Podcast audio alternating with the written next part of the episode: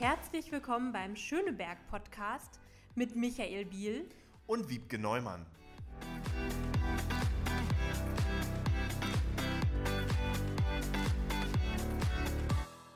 Wir grüßen euch ganz herzlich zu einer weiteren Folge des Schöneberg Podcasts. Heute eine kleine Premiere, eigentlich zwei kleine Premieren. Erstens ist es die zehnte Folge des Schöneberg Podcasts.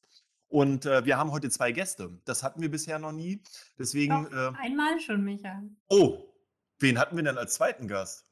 Bei den Kiezblogs hatten wir auch zwei. Ah, stimmt. Mensch, so vergesslich ist es. Aber das liegt einfach daran, dass wir so viele tolle Gäste im Schönenbad-Podcast haben. Und ähm, deswegen äh, ist das quasi dann die zweite Premiere. Entschuldigt bitte. Also, Wiebke habt ihr schon gehört. Herzlich willkommen, liebe Wiebke, zu unserem Schöneberg-Podcast. Und ähm, ich begrüße ganz herzlich unsere beiden Gäste, Mara Geri und Alfonso Pantisano. Herzlich willkommen. Schön, dass ihr dabei seid. Ja, danke für die Einladung. Hallo. Sehr, sehr gerne. Und äh, bevor wir so richtig loslegen äh, und ähm, über euch ein bisschen erfahren, über eure Themen ein bisschen erfahren und warum wir die Folge während des Eide Hobbit äh, abspielen äh, und was der Eide Hobbit überhaupt ist, äh, werden wir euch beide kurz vorstellen. Ich darf anfangen und stelle Mara gerne vor. Mara, du bist geboren in Augsburg in Bayern 1985 und lebst seit 2012 in Berlin, bist Schönebergerin und äh, du hast einen Abschluss in Sozialwissenschaften und einen Master in Soziologie, den du an der TU Berlin erworben hast. 2016 hattest du dein Outing als trans. 2017 hast du deine Vornamens- und äh, Personenstandsänderung vollzogen und du bist politisch in der SPD aktiv. Du warst erst äh, Vorsitzende der SPD Queer äh, in, in Tempelhof Schöneberg für die SPD und bist seit 2020 Co-Landesvorsitzender der SPD Queer der Berliner SPD. Und ich stelle Alfonso vor. Ähm, Alfonso kennen viele Menschen, gerade aus der queeren Community, auch schon eine ganze Weile. Das hat ein paar Gründe. Zum einen hast du schon eine Menge gemacht. Ähm, du warst äh, Creative Director, du warst Life and Business Coach, du bist Moderator und natürlich, und daher kenne ich auch viele, äh, queerer Aktivist. Du bist Mitbegründer von Enough is Enough, ähm, die größte deutsche queere Organisation.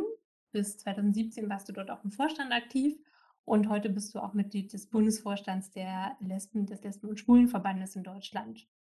Und deine sicherlich prägendste Beginn Verbindung zu Schöneberg war deine erste selbst organisierte Demo vor der Eisdiele Deutsche Freddo am Neuendorfplatz. Der damalige Besitzer, der ist durch ähm, homophobe Übergriffe aufgefallen und du hast Berlin gebeten, den Mund aufzumachen und sich vor dem Laden zu versammeln.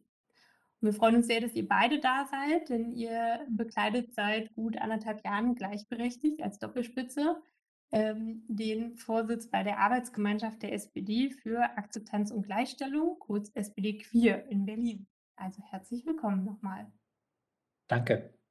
Alfonso, ich wusste das gar nicht, dass du das organisiert hast. Ich war damals mit dabei und äh, wir sind uns beide nicht begegnet, aber schön, dass wir sozusagen auf der Ebene auch eine kleine gemeinsame Geschichte haben. Äh, Bevor es so richtig losgeht, ähm, äh, eine kurze Frage über eure Motivation, euch ehrenamtlich zu engagieren. Ihr dürft beide gerne immer äh, gleichzeitig nicht antworten, das ist ein bisschen schwierig im Podcast, aber ähm, wer was sagen möchte, sagt gerne was. Also warum engagiert ihr euch, so wie übrigens 800.000 andere Berlinerinnen und Berliner auf den verschiedenen Ebenen auch, politisch und insbesondere für die queere Frage? Mara, fang gerne an. Ähm, ich habe irgendwann gemerkt, dass ich was verändern möchte. Es gibt einfach noch so viele Bereiche, gerade im queeren Umfeld, im queeren Kontext, wo ich einfach denke, da haben wir noch viel zu erledigen. Und immer nur auf andere zu zeigen und zu sagen, auch die Politik macht was, ähm, ist mir zu einfach gewesen. Ich habe gesagt, okay, ich trete in die SPD ein, damals 2012, und dann in die SPD Queer, wo ich jetzt seit ja, jetzt auch schon vier Jahren aktiv bin und einfach gemerkt habe, da kann ich was bewegen. Und ich kann kleine Dinge anschieben, die aber für ganz, ganz viele Menschen eine große Wirkung haben. Und das ist bis heute so. Und ähm, wenn irgendwas ähm, wir umsetzen können und erreichen, das ist immer wieder so ein ganz, ganz tolles Gefühl, auch wenn es manchmal gar nicht für mich selbst ist, aber einfach für andere ähm, ein gleichberechtigteres Leben zu führen. Alfonso? Ja, ich denke gerade darüber nach. Ähm, ja, es ist tatsächlich so, dass ich natürlich das, äh, wofür ich mich einsetze, auf den verschiedensten Ebenen deswegen tue, weil ich der Meinung bin, dass es, ähm, dass es notwendig ist, dass man halt eben was tut. Und einfach nur zu Hause rumsitzen und äh, warten, dass es passiert, beziehungsweise äh, damit es irgendjemand anders tut, das war noch nie so meins. Ähm, ich habe mich schon immer versucht äh, einzubringen. Und ich ja, ich, die Themen, die, die, die wir im Moment jetzt vertreten, sind halt eben auch sehr akut, sowohl hier bei uns in Deutschland, aber halt eben auch äh, in einigen Teilen Europas. Und äh, sicherlich, wenn man dann auf die äh, globale Situation schaut, ist es dann noch viel wichtiger. Ich war schon als kleines, als kleines Kind so jemand, der sich hat nicht so wirklich was gefallen lassen. Ich bin mit drei Brüdern groß geworden und die die waren da schon sehr, ich bin in so einem Fußballhaushalt. Meine Mutter ist ja so eine Fußballfanatikerin, mein Vater auch. Und da musste ich mich echt durchsetzen, weil ich hatte zum Beispiel keinen Bock auf Fußball. Ich war der Einzige zu Hause, der da immer, immer gestreikt hat und immer gesagt hat, lass mich mit dem Quatsch in Ruhe. Und, und ich habe dann immer mein eigenes Ding durchgezogen und immer meinen Kopf äh, äh, versucht, so durchzusetzen, dass ich wenigstens meine Meinung immer sage. Und ähm, und das ist, glaube ich, geblieben. Und mein Vater erzählt immer, dass ich als Achtjähriger ja schon in äh, dem kleinen süditalienischen Fischerdorf, in dem wir dann kurzzeitig gewohnt haben, äh, zum Protest äh, stumm gelaufen bin, weil da in unserer äh, Schule, in unserer Grundschule, die äh, Fenster kaputt waren im Winter und die Heizungen nicht liefen. Und während wir mit der dicken Jacke da sitzen mussten, hatte unsere Lehrerin äh, unter ihrem Schreibtisch so einen Elektroheizkörper. Und das hat mich dann aus Ungerechtigkeitsgründen dann halt eben so gewurmt, dass ich dann die Schule geschwänzt habe, bin dann zu diesem kleinen Rathaus gelaufen, habe da an der Tür geklopft und habe gesagt, ich möchte mit dem Bürgermeister sprechen. Und dann war ich wahrscheinlich, keine Ahnung, 1,10 Meter zehn groß und dann haben die sich erstmal totgelacht, dann haben die mich tatsächlich zu dem da durchgelassen und dann muss ich wohl da ein Plädoyer gehalten haben und habe dann wohl angeblich, ich kann mich nicht daran erinnern, aber mein Vater erzählt es, äh, dann mit meiner kleinen Faust auf den Schreibtisch gehauen und habe gesagt, so, es reicht jetzt, wir Kinder verlangen, dass jetzt die Heizungen und die Fenster repariert werden. Und dann wurde mein Vater ähm, angerufen, der musste mich dann abholen kommen, weil sein Sohn nicht in der Schule war, sondern im Rathaus. Naja, lange Rede, kurzer Sinn, drei Tage, vier Tage später waren dann die Heizungen und die Fenster repariert. Und irgendwie ist das geblieben. Also wenn Missstand da ist, dann darauf aufmerksam machen. Also alle Zuhörenden merken, früh übt sich. Ähm, unsere, unsere Folge oder diese Folge wird ja sozusagen online sein, wenn die Woche zum Eidehobbit stattfindet. Wir in der SPD sagen dazu unsere queere Woche. Äh, vielleicht, Mara, erklärst du kurz unseren Zuhörenden, was der Eidehobbit ist und warum es wichtig ist, dass wir uns in dieser äh, Frage engagieren. Genau, der 17. Mai, der Eiderhobbit, ist ja der internationale Tag gegen Homophobie, Biphobie und Transphobie. Ähm, das ist ein ganz, ganz wichtiger Tag für uns, weil weltweit immer noch queere Menschen ähm, Angriffen ausgesetzt sind, vor allem leider auch immer wieder körperlicher Gewalt ausgesetzt sind. Und wir wollen einfach aufmerksam machen, dass das ein Zustand ist, den wir nicht akzeptieren können, dürfen und auch nicht werden. Und einfach den Leuten klar machen, wie viele Übergriffe es gibt. In Berlin steigen die Zahlen leider seit Jahren. Wir sind inzwischen bei über 400 Übergriffen und dass wir da unbedingt ähm, aktiv werden müssen und uns ähm, überlegen müssen, wie wir da Mittel und Wege finden, um das zurückzudrängen, diese Gewalt. Dafür ist dieser Tag da und auch für uns die ganze queere Woche. Auf jeden Fall auch wichtig, ein wichtiger Tag für Aufmerksamkeit, ähm, auch wenn wir die natürlich an allen Tagen im Jahr brauchen. Ähm, ich will noch mal auf ein, ja, ein großes Symbol der letzten Jahre eingehen oder einen großen Erfolg, ähm, die Ehe für alle. Ich glaube, das ist so ein äh, Zeitpunkt, wo sich alle noch ein bisschen erinnern, äh, wie das war, als die endlich beschlossen und dann eingeführt wurde. Das war schon sehr bewegend. Ähm, 3 ja, jetzt schon dreieinhalb Jahre. Es gab eine große Party am Brandenburger Tor. Ähm, und natürlich auch in Schöneberg, weil wir da einen sehr direkten Bezug haben. Im Rathaus Schöneberg wurde die erste ähm, Ehe für alle gleich geschlossen am 1. Oktober, als das möglich war. Ähm, und äh, wir haben damals auch in der SPD-Fraktion in der BVV gleich im Sommer, als das im Bundestag durch war, beschlossen, dass wir als Bezirk da Vorbild sein wollen und ähm, schnell Termine freischaufeln, damit möglichst viele Heiratswillige da auch gleich loslegen können.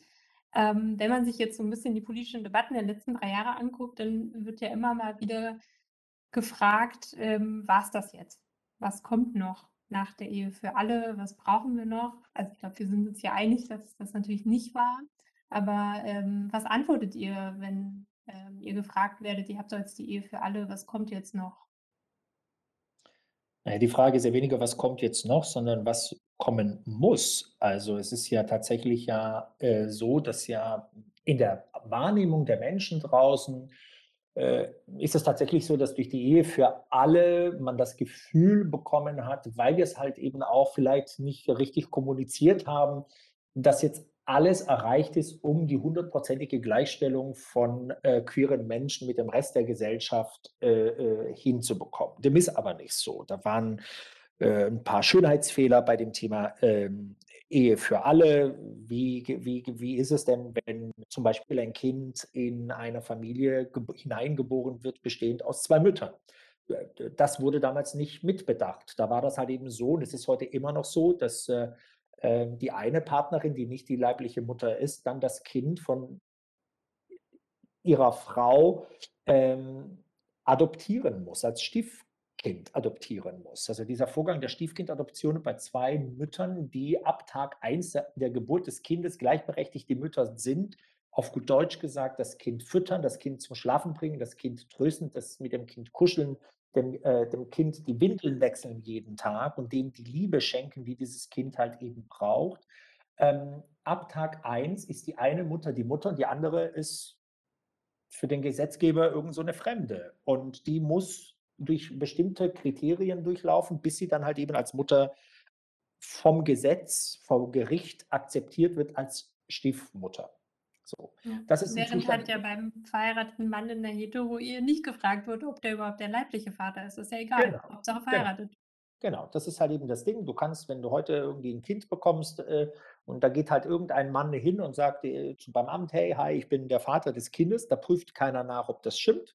Da prüft keiner nach, ob der die, das Zeug dazu hat, Vater zu sein. Da prüft keiner nach, ob er, der muss keine Schulungen machen, der muss keine Tests machen, der muss keinen Psychologen sehen, der muss vor keinem Richter treten, der ist einfach der Vater ab Tag 1. Für die zweite Mutter ist es das aber nicht so. So, das ist zum Beispiel ein Punkt. Dann haben wir Artikel 3 des Grundgesetzes, was dringend aktualisiert werden muss. Wir sagen in unserem Artikel 3 des Grundgesetzes, dass niemand wegen bestimmter Merkmale bevorzugt oder benachteiligt werden darf bei uns in der Bundesrepublik Deutschland. Und die Merkmale sexuelle äh, Orientierung bzw. geschlechtliche Identität tauchen in diesem Grundgesetz nicht auf, weil als das Grundgesetz irgendwann mal geschrieben wurde, wir noch den Paragraphen 175 hatten, der ja damals die Homosexualität kriminalisierte. Den haben wir ja jetzt seit den 90er Jahren ja endlich abgeschafft. Und jetzt hätten wir gerne, dass wir halt eben verfassungsrechtlich auch diesen Schutz bekommen, die, der uns als queere Menschen in diesem Land zusteht. Das ist zum Beispiel ein Ding. Und dann ein Punkt, über den sicherlich auch, auch Mara sehr viel sagen kann, ist das Transsexuellengesetz, das wir gerne äh, abgeschafft wissen wollen. Was glaubst du, Alfonso, warum der Artikel 3 äh, so hart umstritten ist, beziehungsweise die Aufnahme, die Erweiterung, die du gerade angesprochen hast? Ja, ich sagen wir es mal so, wenn ich als Aktivist auf der Straße unterwegs bin, bin ich gerne polemisch, weil es das deutlicher macht, worum es wirklich geht. Ähm, aber ich glaube da mittlerweile wirklich daran, dass diese Polemik, die ich in dieser Antwort, die ich dir gleich gebe, reinstecke, dass die auch tatsächlich in der Essenz, in der Wurzel ähm, der Grund dafür ist, warum sich die Situation so darstellt heute, dass wir immer noch nicht Artikel 3 des Grundgesetzes äh, verändert bekommen haben. Wir haben seit 16 Jahren jetzt eine äh, Regierung, die äh, unter anderem von äh, sogenannten Christendemokraten ja geführt, mitgeführt wird. Gut, die SPD ist da mit dabei, aber die sind halt eben auch mit dabei. Und wenn die es nicht so wollen wie wir, haben wir da gar keine Chance, das durchzusetzen. So, jetzt ist es halt eben so, ich glaube, dass Christdemokraten sich und ihren Wählerinnen das Recht offen halten wollen, gesetzlich, verfassungsrechtlich, möchten sie sich die Möglichkeit offen halten, weiterhin, so wie es halt täglich passiert, gegen queere Menschen, gegen Lesben, gegen Schwule, gegen Bisexuelle, gegen Transleute, gegen Intersexuelle äh, oder intergeschlechtliche Menschen zu hetzen, zu diskriminieren. Weil wenn sie denn tatsächlich dagegen wären, dass wir diskriminiert werden, und wenn sie für unseren Schutz wären, dann würden sie diesen Eintrag, diese drei Worte in unser Grundgesetz reinschreiben.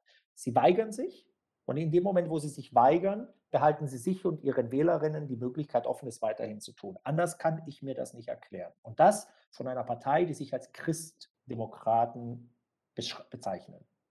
Mhm. Du, äh, Mara hat es vorhin ja auch angedeutet, dass queere Menschen äh, auch äh, in, Deutschland und äh, insbesondere aber auch in Berlin, auch im Regenbogenkiez, zu dem wir äh, gleich noch kommen werden in Schöneberg, sich ähm, auf äh, der Straße, in, in Rückzugsorten, egal wo, immer mehr auch verbalen und auch körperlichen Attacken ausgesetzt sehen. Und wenn wir die queere Frage sozusagen in der weltweiten Dimension uns anschauen, ähm, dann sprechen die harten Fakten leider dafür, dass das nicht so rosig aussieht. In 73 Ländern dieser Welt äh, werden gleichgeschlechtliche Beziehungen kriminalisiert nach wie vor. 25 Prozent der Welt ist der Meinung, dass queer zu sein ein Verbrechen sein sollte und dementsprechend auch geahndet werden muss. Queere Jugendliche sind äh, doppelt so häufig von Mobbing und Übergriffen betroffen. 27 Prozent der Transjugendlichen haben schon einen Selbstmordversuch hinter sich und nur 16 von 27 EU-Mitgliedstaaten haben die Ehe für alle legalisiert. Und äh, in Berlin, Mara hat die Zahl vorhin gerade angesprochen, steigen die Straftaten gegen queere Menschen, obwohl wir Regenbogen äh, Metropole sein wollen und das sicherlich auch sind. Aber all das sind ja Fakten. Und jetzt die Frage an euch beide. Wer schürt diesen Hass und diese Hetze eigentlich?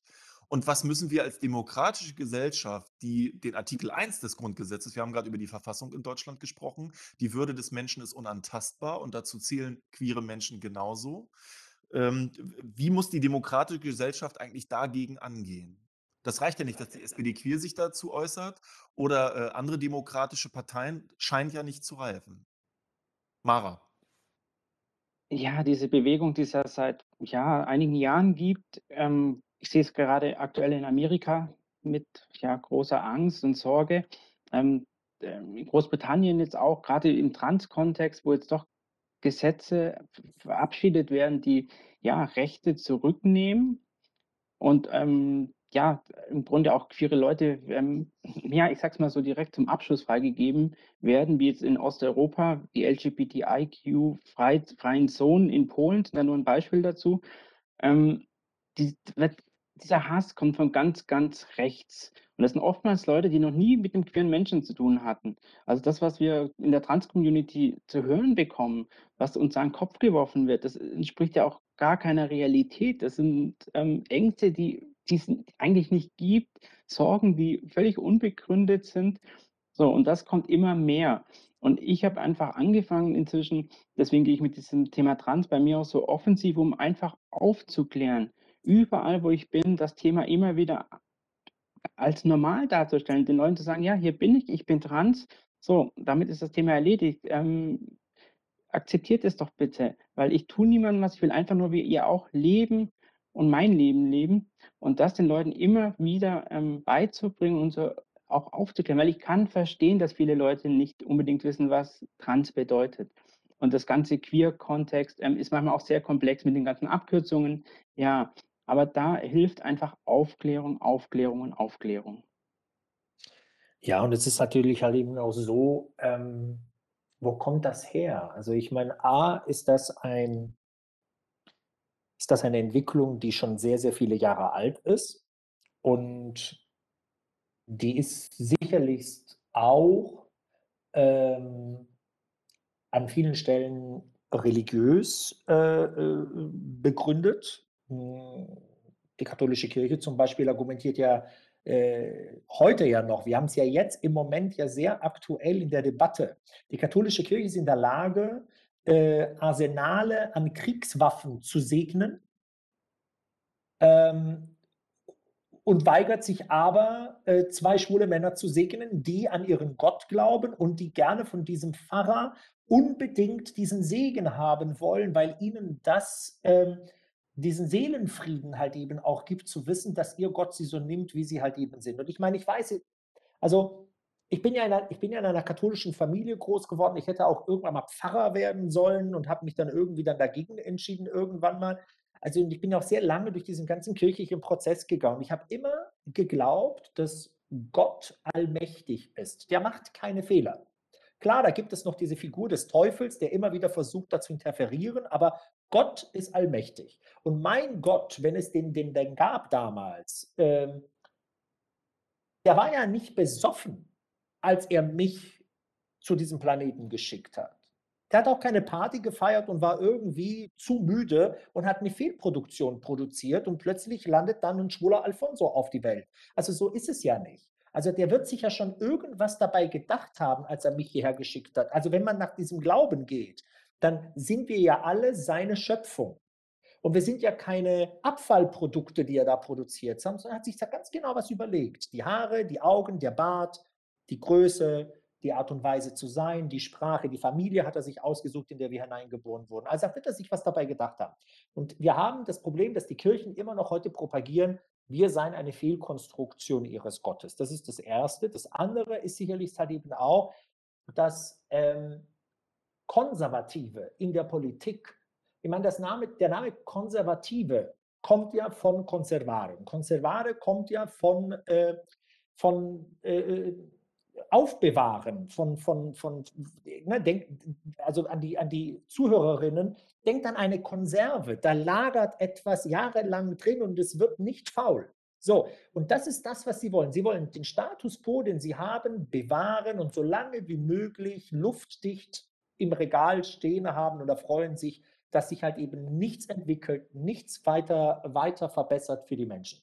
Und diese Konservativen, die, die haben natürlich ein, ein, eine Macht verbunden dann auch noch mit der Bibel ganz oft das, oder mit ihren biblischen Texten, die sie da haben oder religiösen Texten, da so einen Druck auf die Gesellschaft auszuüben und sie davon zu überzeugen, dass Menschen, die halt eben nicht nach einer bestimmten Norm, die sie da definiert haben für sich, leben, dass diese Leute halt eben verkehrt sind, abzulehnen sind und zu bekämpfen sind. Und das ist halt eben ein Problem. Und, und das sind so die Kräfte, die wir hier aktuell sehr stark, sehr stark am Werk haben. Und in, den, in, in vielen anderen Ländern der Welt, im globalen Süden zum Beispiel, ähm, da sind wir Europäer dran schuld. Also ich meine, wir sind ja nach Europa gezogen und haben dort irgendwie angefangen, irgendwie diese Völker, die es dort gab, äh, zu zwingen, unsere Sprache zu sprechen, unsere Bibel zu lesen, an unseren Gott zu glauben. Die homophoben Gesetze, über die wir uns heute so mega aufregen, das sind Gesetze, die die Europäer dort halt eben eingefügt haben, eingeführt haben und halt eben niedergeschrieben an ihren Gesetzesbüchern. Die sind aber geblieben, als die gegangen sind. Die haben ja den Dreck, den sie ja da nach, nach Afrika geschleppt haben, ja nicht wieder mit nach Hause genommen. Den haben sie dort halt eben liegen lassen. Und, und an dem leidet heute unsere Community immer noch. Und das sind so die Dinge, die, über die ich mich halt eben so ärgere und warum ich halt eben auch so immer wieder mir macht es ja keinen Spaß, jeden Morgen aufzustehen und mich jeden Morgen darüber aufzuregen, dass ich wieder mitkriege, dass irgendwo jemand angegriffen worden ist, jemand bespuckt worden ist, jemand beleidigt worden ist, schon wieder jetzt in Berlin. Ähm, und, aber es muss halt gemacht werden.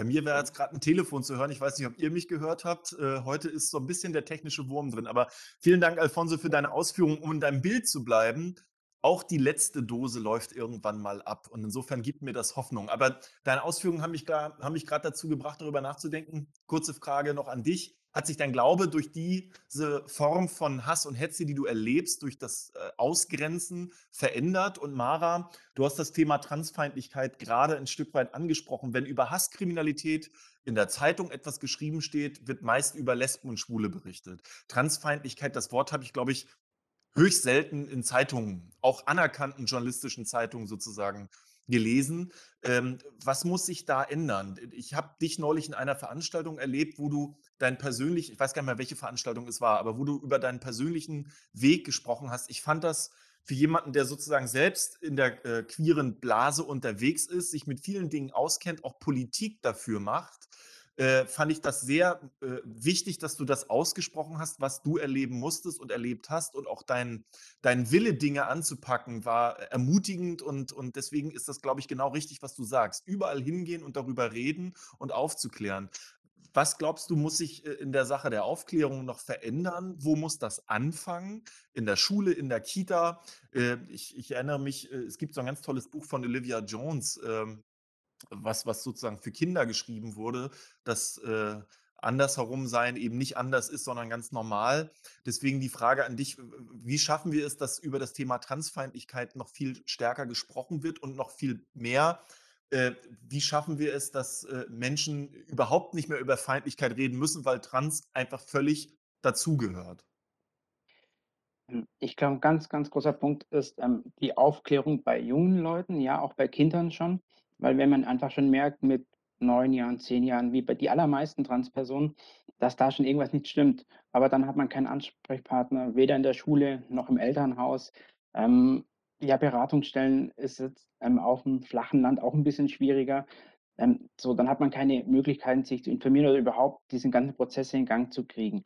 So, da muss zum einen angesetzt werden und dann ist es halt auch so, ähm, man kennt leider auch relativ wenige Transpersonen so, ähm, um um die vorne weggehen. Ich versuche es jetzt manchmal so ein bisschen stelle mich da manchmal hin vor die Community, um um auch zu zeigen, dass, ja, Trans da ist, dass es dazugehört zur queeren Community, zu diesem ganzen Regenbogen. Ähm, aber wir haben es halt auch noch nicht geschafft, dass, ja, Trans mal als normal dargestellt wird. Wir hatten neulich die Diskussion mit der Tatort-Folge, ähm, wo dieses Thema so wieder angerissen wurde und wieder in so eine Psycho-Ecke abgedriftet ist. Oder Transpersonen werden ja als Rotlichtmilieu-Mitglieder immer dargestellt. Ähm, und einfach zu zeigen, wir sind ganz normal. Ich habe auch einen ganz normalen Job von 8 Uhr bis 17 Uhr und mache nebenbei noch die Politik so. Und das ist es schon. Ähm, so, ich bin, ich sehe mich da als relativ normal an. Klar, ich habe diesen Trans-Hintergrund. Ähm, aber mehr ist da auch nicht. Deswegen muss man mich jetzt nicht in so eine Exotenschublade stecken. Und da müssen wir hinkommen, dass diese Exotenrolle, die oftmals wir haben, einfach uns ja nicht mehr übergestülpt wird, sondern dass wir einfach ja ein Teil sind der Gesellschaft und dass wir einfach dazugehören. Und ich glaube, dann würde diese Transfeindlichkeit auch endlich abnehmen, zumindest im großen, großen Kontext. Natürlich wird es immer leider irgendwelche geben, die sich an irgendeiner Minderheit versuchen zu reiben und auf die loszugehen.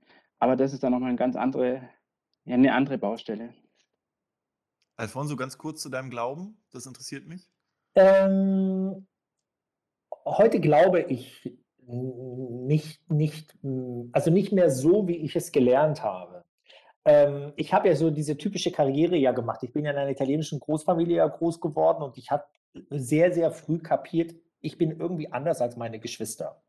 Ähm, ich fand die Jungs immer toll. Ich habe mit den Mädchen lieber gespielt. Ich habe Fußball gehasst. Ich war so ganz sensibel und eigentlich eher zurückgezogen. Wer mich heute so kennt, weiß, ich bin ja keine erste Reihe, ist mir zu viel äh, so. Und damals als Kind war ich sehr schüchtern, sehr zurückgezogen, weil ich wusste, irgendwas stimmt da nicht. Ähm, und wenn ich mich zu sehr zur Schau stelle, ähm, dann kriegt man mit, wo mein Fehler ist. Und in, dann habe ich gedacht, okay, die einzige Chance, um irgendwann mal der Frage, wann hast du deine erste Freundin und wann wirst du mal heiraten, zu entgehen, war zu sagen, ich werde Pfarrer, weil dann fragt dich halt eben keiner. So, und ich glaube, das ist ein Werdegang, den viele mitmachen. Und das habe auch ich getan. Nur ich habe dann angefangen mitzukriegen, ich meine, die ersten zwei Männer, die ich beim Sex erwischt habe, das waren zwei Kapuzinermönche.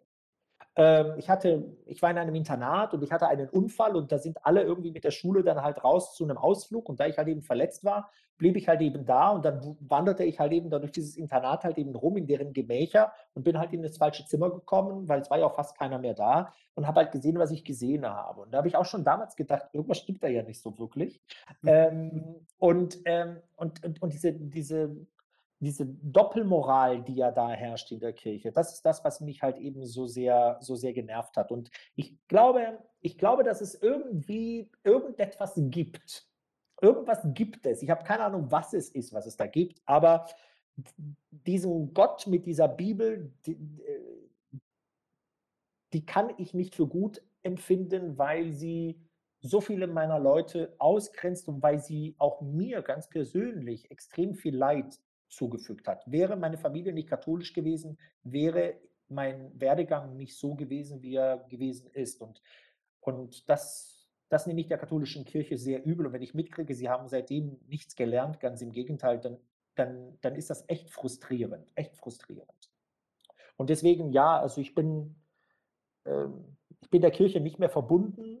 Ähm, bin auch von der Kirche ausgetreten, weil ich auch dieses Konzept des, ich muss der Kirche Geld bezahlen. Wer einmal in Rom, im Vatikan, in den Vatikanischen Museen gewesen ist und nur die paar Räume gesehen hat, die man frei zugänglich bekommt, zu sehen bekommt und dann all die anderen Räume nur mutmaßt, was sich hinter diesen großen Türen und Toren in den großen Sälen noch alles versteckt hält, der weiß, ähm, und, und Priester sieht, die aus goldenen Kelchen irgendwie trinken und dann aber am Sonntag durch die äh, Kirchen äh, in Süditalien spazieren und in kleinen flecht, geflochtenen Körben das letzte Geld dieser Omis halt eben einsammeln, da rege ich mich echt darüber auf, weil ich denke, ey, verkauft mal ein paar eurer Kunstwerke, die ihr da habt, oder verkauft mal eure Firmen, die Kondome und Antibabypillen produzieren und macht mal das mal zu Geld und dann setzt das mal wirklich äh, barmherzig halt eben ein. Also ich bin ein bisschen auf Kriegsfuß, du kriegst es mit, aber ähm, äh,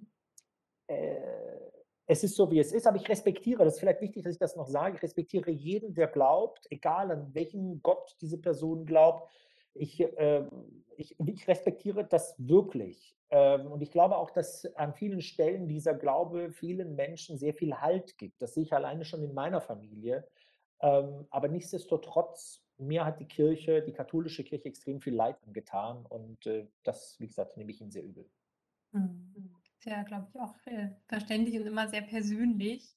Ähm, und ich glaube, also ähm, die Mitglieder der Kirche und die Kirche als Institu Institution ähm, sind ja teilweise vor Ort auch noch sehr unterschiedlich. Und also ich als Ja, wobei, kann das sagen. Wobei es ja die Kirche ja nicht gibt. Ne? Man muss das halt auch Genau. nochmal klarstellen. Die Kirche an sich gibt es nicht. Und jede Kirche, und man sieht ja auch, das ist auch vielleicht wichtig nochmal zu sagen, weil man sieht halt eben auch, wie viele Glaubensgemeinschaften es gibt, die sich wirklich sehr redlich, sehr wohlwollend, wirklich bemühen, ein, ein Ort der, der, der des, des Zusammenhalts zu kreieren, einen Ort, der Menschen auffängt in ihren Bedürfnissen, die sie haben. Das sehe ich ja, das kriege ich ja mit.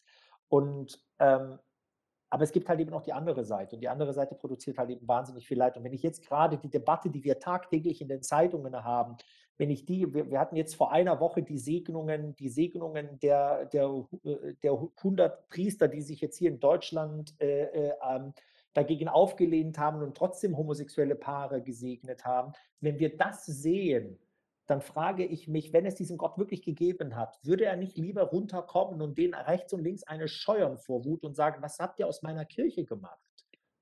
Was habt ihr aus meiner Kirche gemacht? Und das ärgert mich. Wie gesagt, Waffen, ja, Menschen, nein, das kann es nicht sein. Und da müssen wir uns alle, alle rebellieren. Und das Schöne ist, wir kriegen es mit. In Köln gibt es keine Termine mehr äh, äh, für Menschen, die aus der Kirche austreten wollen. Und das ist ein Zeichen des Protests. Es ist ein Zeichen des Protests, dass die Menschen sagen, solange ihr so unmenschlich mit Menschen umgeht, kriegt ihr mein Geld, meine Unterstützung, meine finanzielle letzten Groschen, die ich oft habe, weil das ist für die meisten auch manchmal so, das kriegt ihr halt eben nicht mehr.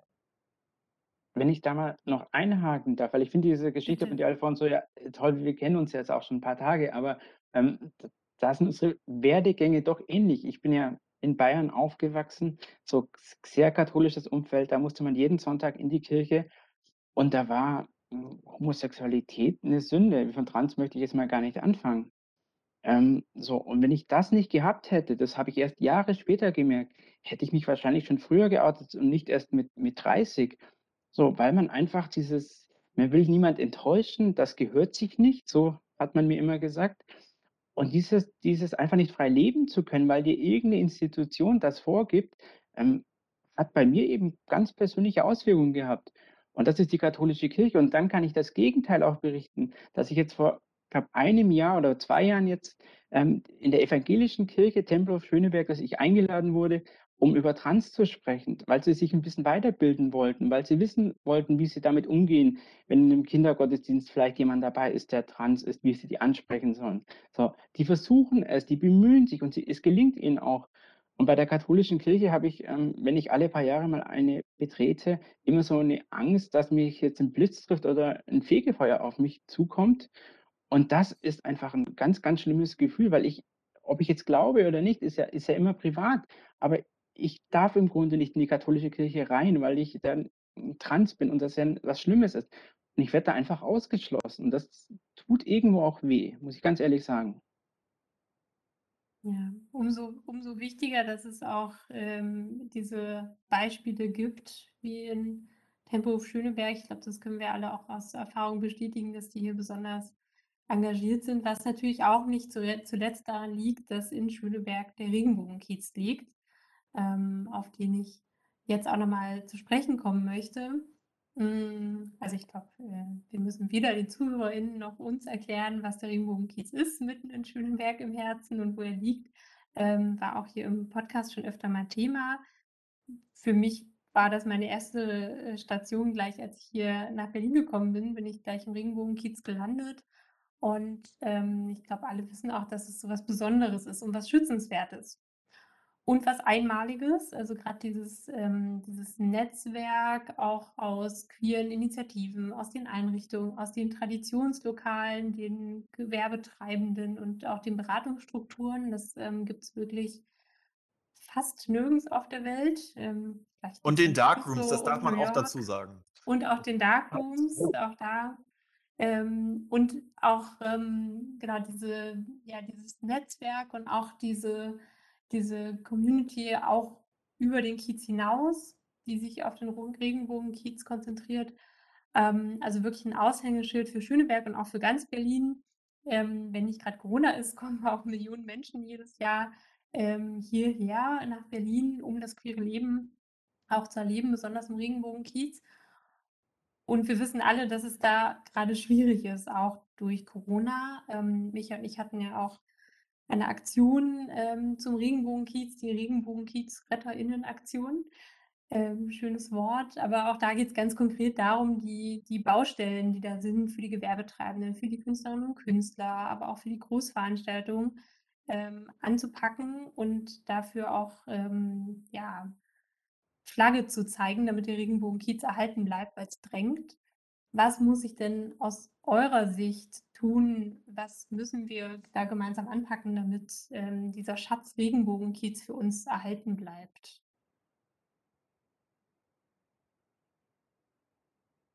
Mara, möchtest du? Du sitzt ja immer so gerne im Gottlob und äh, möchtest ja gerne, dass, wenn es Ja. wieder geht, da wieder sitzen darfst. Nein, ich gehe auch gerne ins Romeo und Romeo.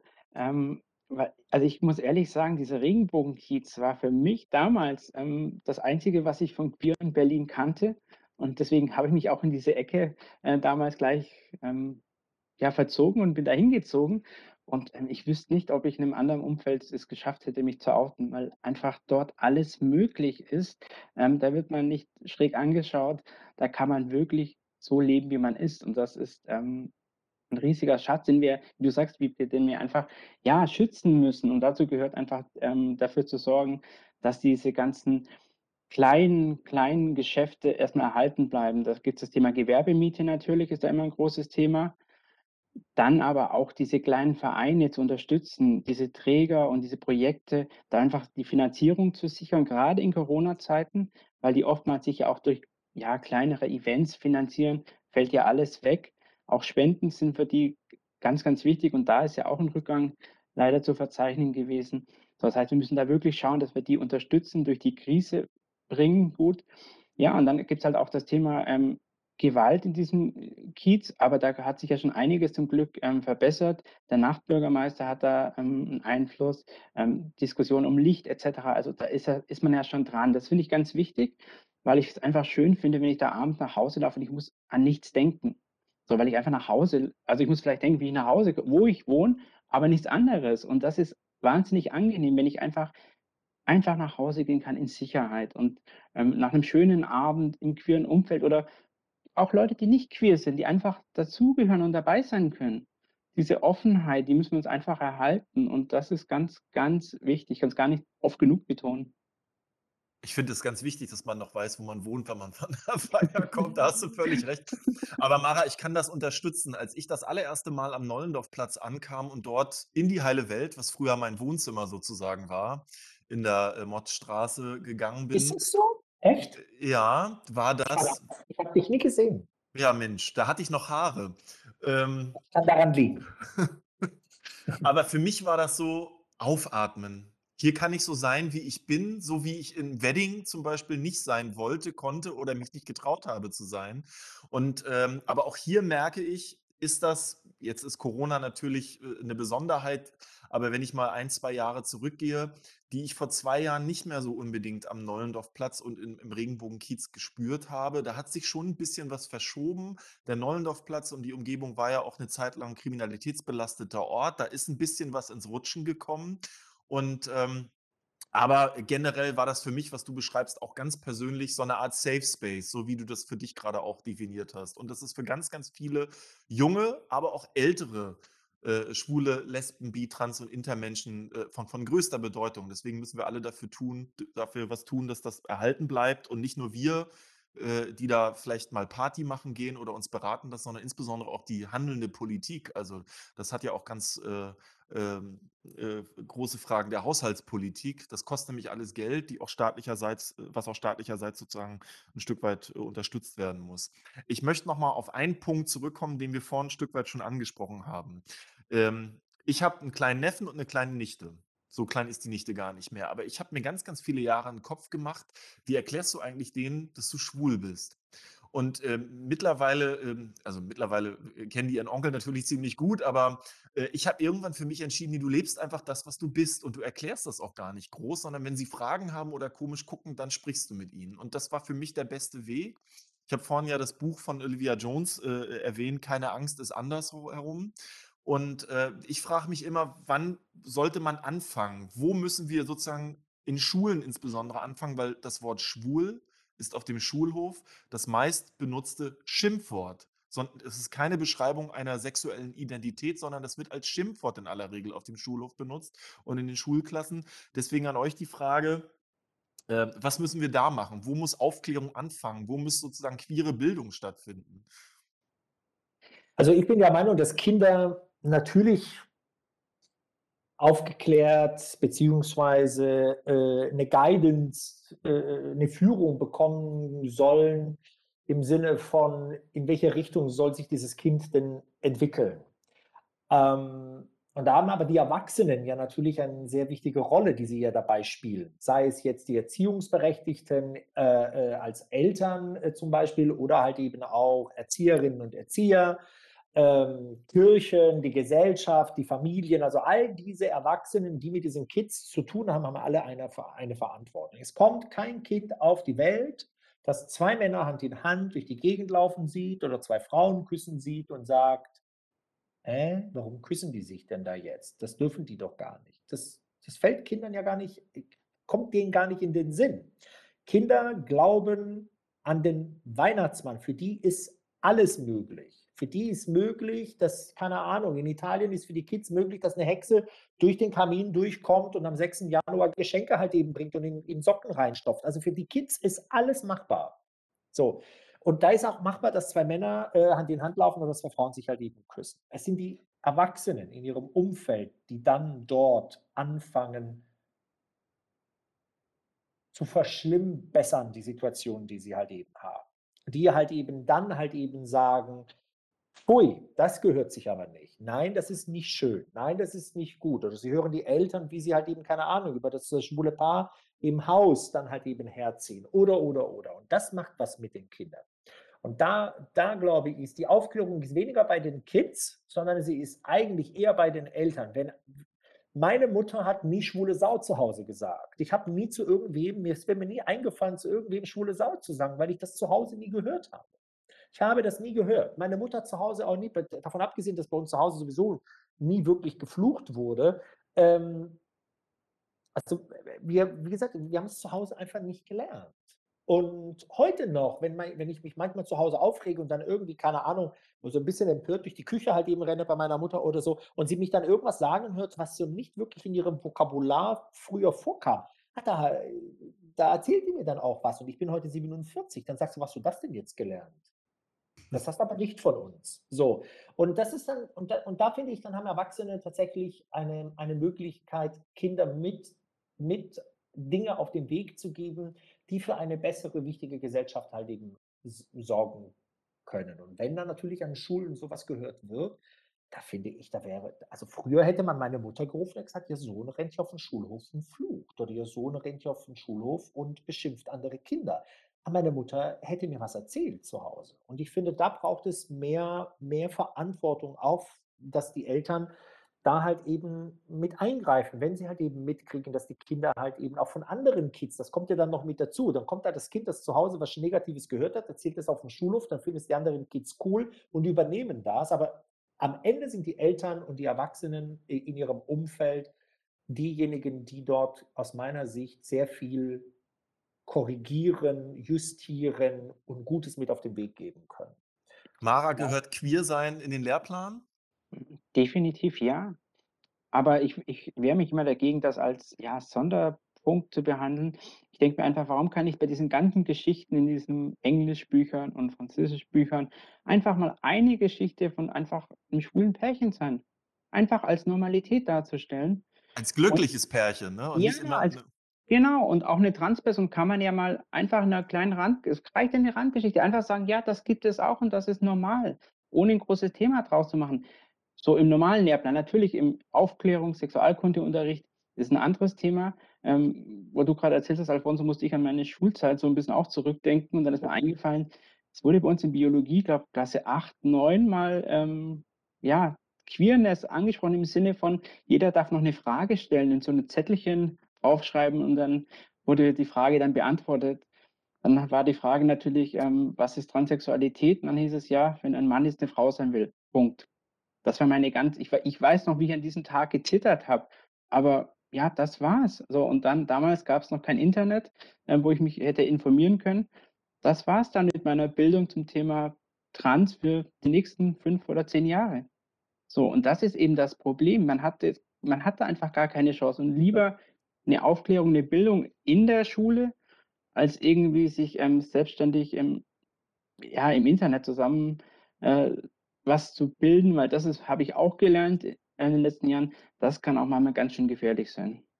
Ja, und es ist Mhm. ja auch so, ich meine, ganz oft denken die Leute, man möchte jetzt gerne das Thema Queerness in der Bildung als ein Riesenkapitel jetzt plötzlich aufmachen, wo man jetzt so extrem viel Aufmerksamkeit diesem Thema gibt und dann dadurch angeblich Kids beeinflussen könnte in ihrem Werdegang oder so 'n Quatsch. Also, im Grunde genommen geht's halt eben darum, in der Grundschule im im im Mathematikbuch eine Aufgabe gestellt zu bekommen, in der es heißt: „Michaela wohnt mit ihrem Vater Bernd und mit ihrer Mutter, äh, Ramona in einem Haus. Es hat 2 Stockwerke, 4 Zimmer, äh, und 16 Fenster. 2 sind doppelglasig und die anderen nicht. Wie viele Fenster hat das Haus?“ So, und dann muss das Kind anfangen zu rechnen, wenn's doppelglasige Fenster sind und so weiter. So, und so 'ne Aufgabe könnte halt eben sein: Robert lebt mit seinen 2 Mamis, Michaela und Ulrike, in einem Haus, ha, ha, ha, und das sind die Fenster. So, die Aufgabe könnte es doch auch mal geben. Weil es gibt heute Kinder, die mit 2 Mamas zu Hause wohnen. Und es gibt heute Kinder, die mit 2 Vätern wohnen. Es gibt auch ganz viele Kinder, die halt eben nur bei der Mama oder nur beim bei der Mutter äh, beim Vater halt eben, äh, äh, leben. Und diese Kinder brauchen doch auch eine Repräsentanz. Sie müssen doch auch das Gefühl haben, eine Normalität zu haben, äh, äh, die sie da jeden Tag da da erleben und nicht immer irgendwie vorgeführt zu bekommen, dass nur Vater und Mutter die heile Familienkonstellation halt eben ist. Weil ganz ehrlich, also ich meine, jeder, der zuhört, kann sich doch einfach in seinem Umfeld umgucken, queer oder nicht queer. Wer hat denn alles diese intakten Familien in seinem Umfeld? Wir alle kennen Familien, die sich geschieden haben. Wir kennen alle Familien, die irgendwie, äh, ge getrennt voneinander leben, wo es gut läuft, wo es schlecht läuft, wo mehrere Eltern vielleicht teilweise Patchwork-Familien, wo sich alle super gut verstehen, wo es nicht nur 2 Omis und 2 Opis gibt, sondern 'n paar mehr. Also, das ist halt einfach wir haben die alle in unserem Umfeld. Und warum müssen wir denn immer noch an diesem alten Ideal festhalten, das sowieso sich nicht etabliert hat? Wir leben doch ein komplett anderes Leben als das, was wir ständig versuchen, irgendwie zu produzieren. Und es uns sowieso nicht gelingt, weil weil das Leben halt eben nicht so schwarz-weiß ist, wie man es uns früher immer wieder versucht hat einzubläuen. Das Leben ist viel bunter. Und da kommen wir wieder zurück zu unserem Regenbogen, zu unserer Vielfalt. Und, ähm und da ist Schöneberg, muss man schon sagen. Und vor allen Dingen auch dieser Regenbogenkiez schon ein Vorbild schon immer, auch historisch gewesen.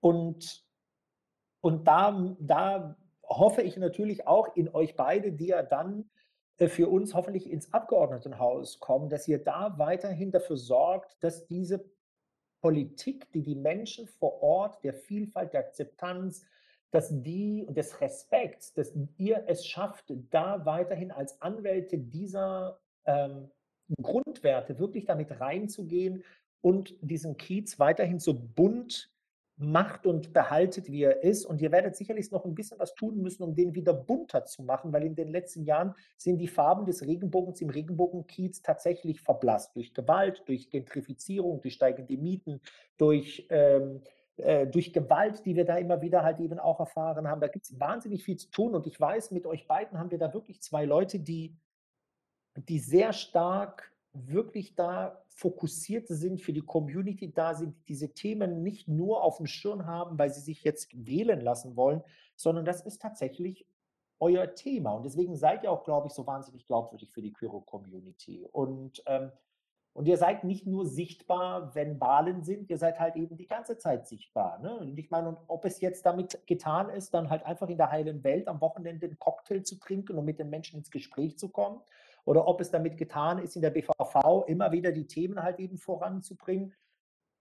Das ist das, warum wir Menschen brauchen, die aus der Community für diese Community arbeiten. Und deswegen habe ich da Hoffnung, dass der Regenbogen im Regenbogenkiez wieder etwas sattere Farben in den nächsten Jahren bekommt. Das wird wichtig sein. Das ist eine große Aufgabe für uns. Das können Wiebke und ich aus vollem Herzen versprechen und äh, noch dazu, dass der Regenbogen vielleicht auch etwas weiter außerhalb des Regenbogenkiezes strahlt und leuchtet.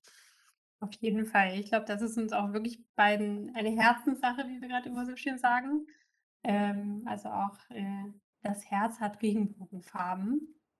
Und du hast es gerade so schön gesagt, ne, dass, ähm, dass es auch leuchtet von, vom Regenbogenkiez aus. Und ähm, das machen ja auch die, die Demos und die großen Veranstaltungen, ähm, CSD, das Straßenfest und so weiter. Ähm, das ist seit letztem Jahr auch alles anders, als wir das kennen und alles schwieriger oder einfach gar nicht gewesen. Ähm, Riesenproblem auch für die Vereine und Initiativen, die das organisieren. Ähm, da steckt ja auch nicht nur ganz viel Engagement und, und Zeit und Kraft dahinter, sondern auch einfach Geld, ähm, das man dafür ausgeben muss. Ähm, also wir brauchen auch da unbedingt einen, einen Schutzschirm, damit diese äh, Demos und Feste auch weiterhin stattfinden können und die richtigen Hilfsprogramme da greifen, ähm, damit die Sichtbarkeit da erhalten bleibt. Das sind ja auch wirklich Riesenaushängeschilder. Ähm, was sind da eure aktuellen Erfahrungen und vielleicht auch ähm, das, was ihr denkt, was es braucht an Strukturen, damit es 2022 wieder anders ist, als es letztes Jahr und dieses Jahr ist? Mara, gerne. Ja, ich glaube, wir müssen schauen, dass wir wirklich diese ganzen, ja, Organisationsstrukturen, ähm, einfach fördern und über dieses Jahr retten, weil dieses Jahr wird es einfach nicht möglich sein. Es wird im kleineren Umfang Demos geben, das ist auch ganz, ganz wichtig, aber diesen CSD, den wir jahrelang ja immer gern mitgemacht haben im Juli bei 30, 35 Grad, acht Stunden lang und es Mit Gewitter zwischendurch. Ja, mit allem, was dazugehört hat und unsere Botschaften, wo wir monatelang immer überlegt haben, was ist unsere, unsere Botschaft, was wollen wir an die Leute geben, wie kommen wir rüber, all das fällt ja weg. Und dieses Jahr, wie letztes Jahr auch schon, werden wir wahrscheinlich mit einer kleinen Fußtruppe, mit entsprechendem Abstand, da wo es möglich ist, unsere Botschaften ähm, trotzdem transportieren wollen. Aber das Große, das ist der CSD, aber auch das Motzstraßenfest muss einfach ähm, gefördert werden. Das ist ganz, ganz wichtig. Und nicht, dass die im nächsten Jahr einfach ja, nicht mehr da sind. Ja, der CSD e.V. hat ja schon ähm, leider viele Probleme. Und es wäre einfach so schade, wenn das wegfallen würde, weil das nicht nur ein Aushängeschild ist, sondern es ist für uns als Queer Community ja einfach auch ja, ein Hochtag sozusagen. Und ähm, wer einmal mitgemacht hat beim CSD, äh, wird das, glaube ich, unterschreiben können. Und ich glaube, wir freuen uns ja alle so sehr darauf, dann hoffentlich nächsten Sommer wieder so einen richtigen CSD zu haben und dann mit unserem Wagen und dann die Botschaft unseres Volk zu bringen und zu zeigen, dass wir da sind. Das ist nämlich ganz wichtig, den Leuten zu sagen, wir sind hier, queere Community ist da und diese und diese Punkte haben wir noch, ähm, die uns wichtig sind. Ja, und es geht halt sicherlich darum, natürlich die Strukturen zu erhalten. Berlin hat natürlich da eine besondere Stellung, weil wir ja viele Organisationen haben, die hier ja ihren Hauptsitz haben. Und man geht zum Beispiel, wenn man jetzt hört, der LSVD, also ich glaube, dem LSVD geht es gut.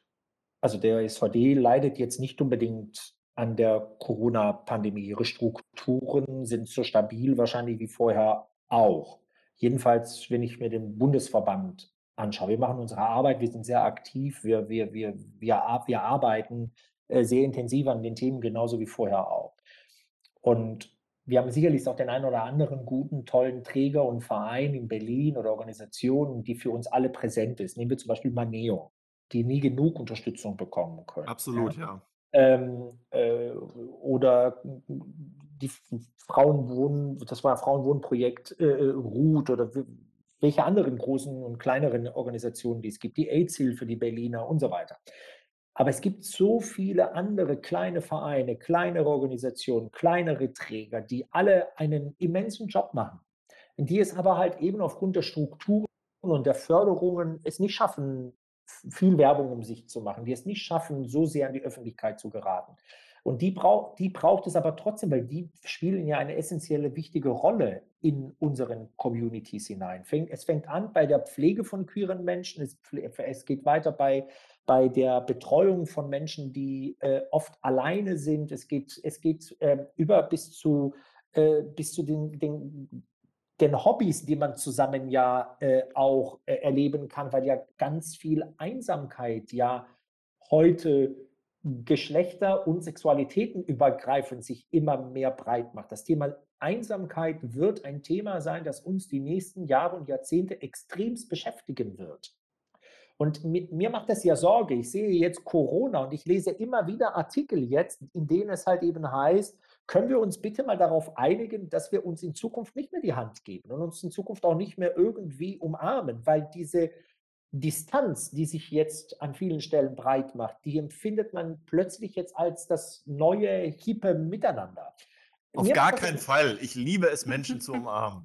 Mir macht das Sorge, weil ich umarme Menschen total gerne, die ich mag. Also wer mich kennt, weiß, ich bin sowieso einer, der ständig irgendwie am Umarmen ist. Und ja. das fehlt mir. Dieses Händeschütteln fehlt mir. Ich kann auch diese Bilder nicht mehr ertragen von Politikern, die sich mit Maske zu Recht, weil sie sind ja da in einem Raum, wo sie sich halt eben sehr eng begegnen, dann halt eben Ellenbogen an Ellenbogen dann halt eben hinstellen. Nein, es braucht die Umarmung, es braucht das Handschütteln. Das ist etwas, womit ich sehr groß geworden bin und was für mich immer so ein Zeichen von körperlicher Nähe ist, wo ich dem anderen die Wertschätzung halt eben auch vermittle. Das ist mein, mein ganz persönliches Empfinden. Und ich glaube, das wird mit den Menschen sehr viel machen.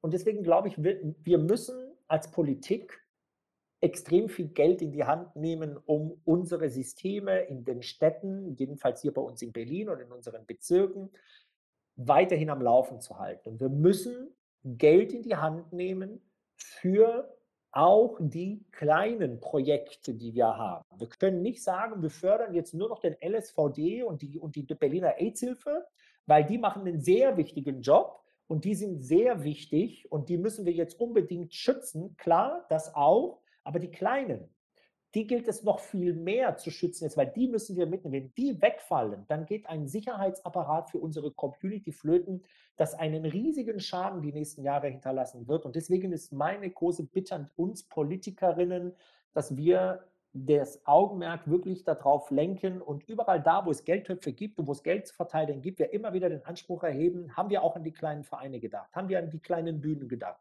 haben wir an die kleinen Träger gedacht, haben wir an die kleinen Sozialvereine gedacht, haben wir an die Menschen gedacht, die sich um queere Migrantinnen halt eben kümmern, die ganz andere Themen oft in unserer Stadt halt eben haben. Kümmern wir uns um diese Kiddies, die in der Schule diskriminiert werden? Wie gehen wir damit um, wenn Gewalt in unserer Stadt herrscht? So, das sind all diese Themen, die wir zu betreuen haben die sehr typisch für unsere Community halt eben sind, weil sie sehr nah an unserer Community dran sind. Aber wir müssen uns auch darum kümmern, wie viele unserer queeren Menschen werden jetzt arbeitslos in der Pandemie. Und das hat dann nichts mit ihrem Queer-Sein zu tun, sondern sie gehören der queeren Community ein und haben dann an und haben vielleicht sowieso Schwierigkeiten gehabt, einen Job zu finden, weil sie keine Ahnung als Transperson äh, ganz glücklich waren, dass dann mal ein Arbeitgeber gesagt hat, ich stelle dich gerne ein. Und da müssen wir halt eben ran, an diese Themen müssen wir ran. Wir müssen da unbedingt äh, jetzt einen Fokus drauf legen. Und dieser Zusammenhalt, den wir immer propagiert haben, diese große Vielfalt, diese große Respekt, äh, äh, ähm, die wir immer nach draußen gebracht haben, jetzt wird sich zeigen in den nächsten Jahren, ob das nur Floskeln waren oder ob das tatsächlich auch eine Basis tatsächlich hat, auf der man in Zukunft was aufbauen kann. Ich glaube, es ist letzteres. Aber ähm, es ist keine Selbstverständlichkeit und da werden wir sehr, sehr viel Arbeit da reinstecken müssen. Da hast du völlig recht und das können auch nicht nur die queerpolitischen Sprecherinnen und Sprecher machen oder die Politikerinnen, die sich für Queerpolitik interessieren, sondern vor allem auch die Haushaltspolitikerinnen und Haushaltspolitiker. Mhm. Deswegen sage ich ja, deswegen sage ich ja, müssen wir daran an die Töpfe. Auf jeden Fall. Das äh, klang jetzt fast schon ein bisschen nach Schlusswort, aber ähm, wir kommen gleich noch zu unserer äh, berühmten Kategorie Lieblingsort in Schöneberg. Stellt euch schon mal moralisch drauf ein. Ähm, aber vorher noch eine Abschlussfrage an euch. Ähm, vielleicht könnt ihr die in einem kurzen Satz oder Stichwort beantworten. Es geht ums Wahlprogramm. Wir haben ja gerade schon ein bisschen über die nächsten Jahre und die Herausforderungen gesprochen. Und ihr habt auch äh, mit ganz viel Einsatz euch an der Erarbeitung des äh, Berliner Wahlprogramms für die Abgeordnetenhauswahl äh, beteiligt, natürlich über die SWD Queer. Und was wäre denn euer, sag ich mal, euer Highlight oder euer zentraler Punkt, wo ihr sagt, da will sich die SPD Berlin für die queere Community einsetzen und das haben wir in dieses Wahlprogramm geschrieben. Mara. Also natürlich ähm, bin ich da ganz klar für die Abschaffung des transsexuellen Gesetzes, die, das längst überfällig ist und wir wahrscheinlich auch schon längst hinter uns hätten, wenn da uns die Union nicht immer ausbremsen würde. Ähm, nicht nur, weil ich betroffen bin. Ich habe das Thema ja bei mir schon zum Glück durch. Aber es gibt ganz, ganz viele Leute, die da noch wahnsinnig drunter leiden, die dieses veraltete Gesetz, 40 Jahre alt, ähm, es ist diskriminierend, ähm, erniedrigend. Und wenn wir das schaffen würden, da was zu bewegen, dass das einfach einfacher wird, sozusagen, dann wäre ich unglaublich glücklich, weil dann diese Community einen Schritt vorwärts gehen würde und Michael hat es ja vorhin erwähnt, diese ähm, Selbstmordzahlen oder Versuche bei jungen Leuten, Transpersonen.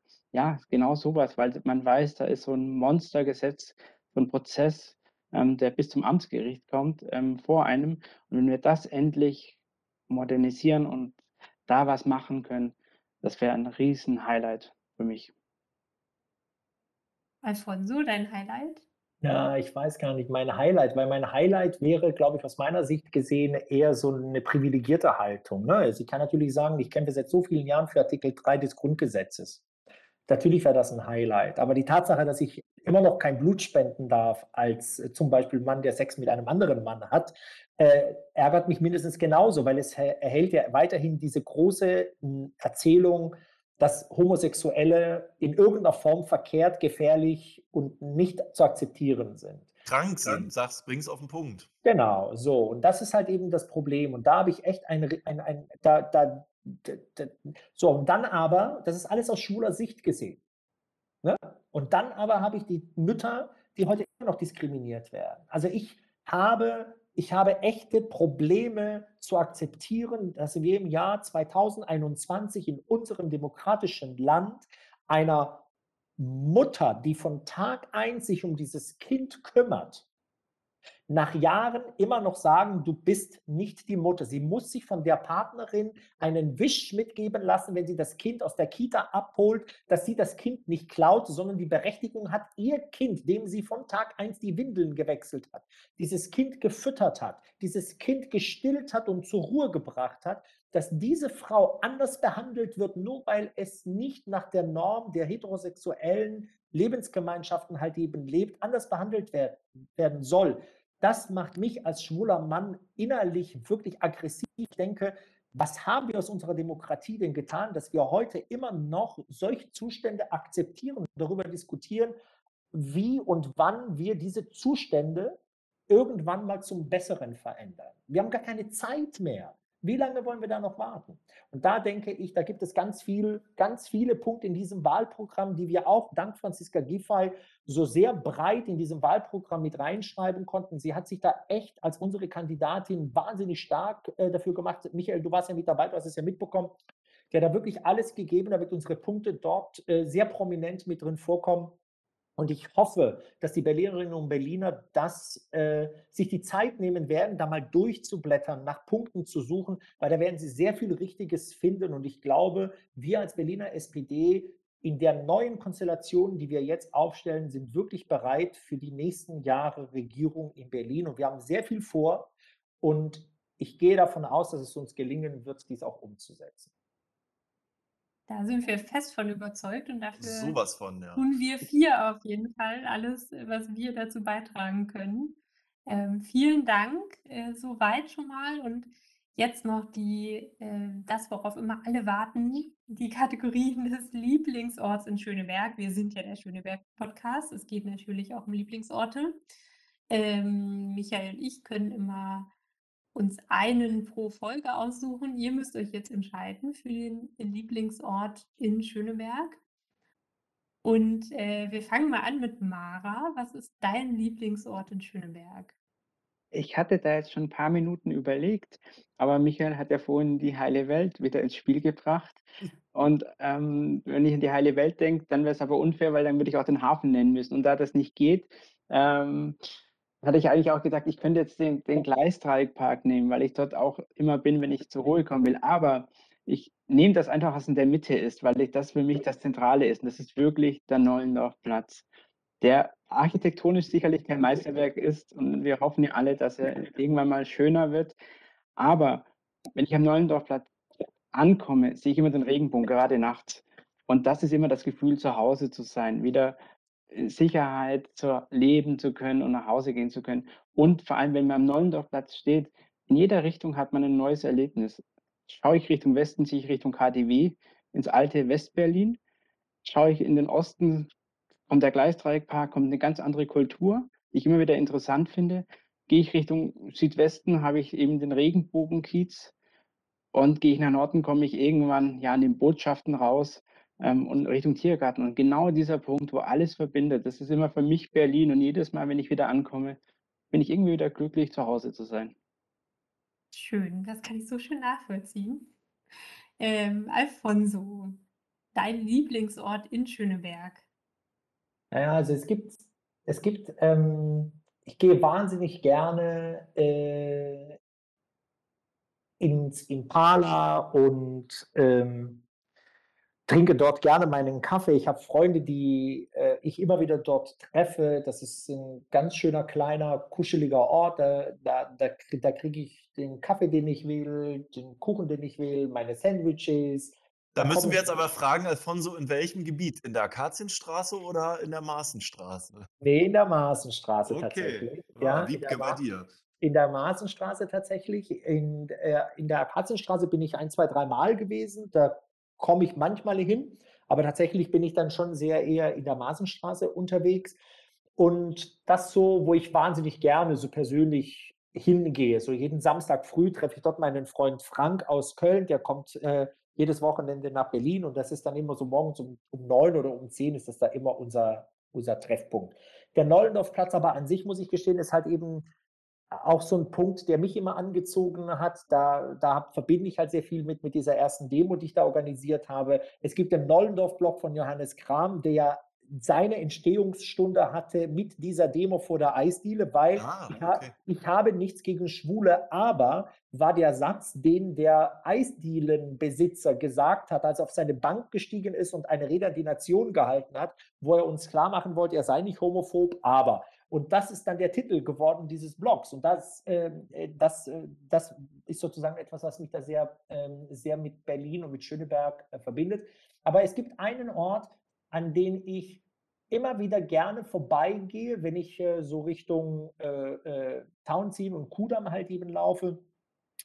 Und äh, der für mich ein sehr emotionaler Ort ist, weil ich einen sehr, meinen besten Freund äh, verloren habe an, äh, an HIV und AIDS.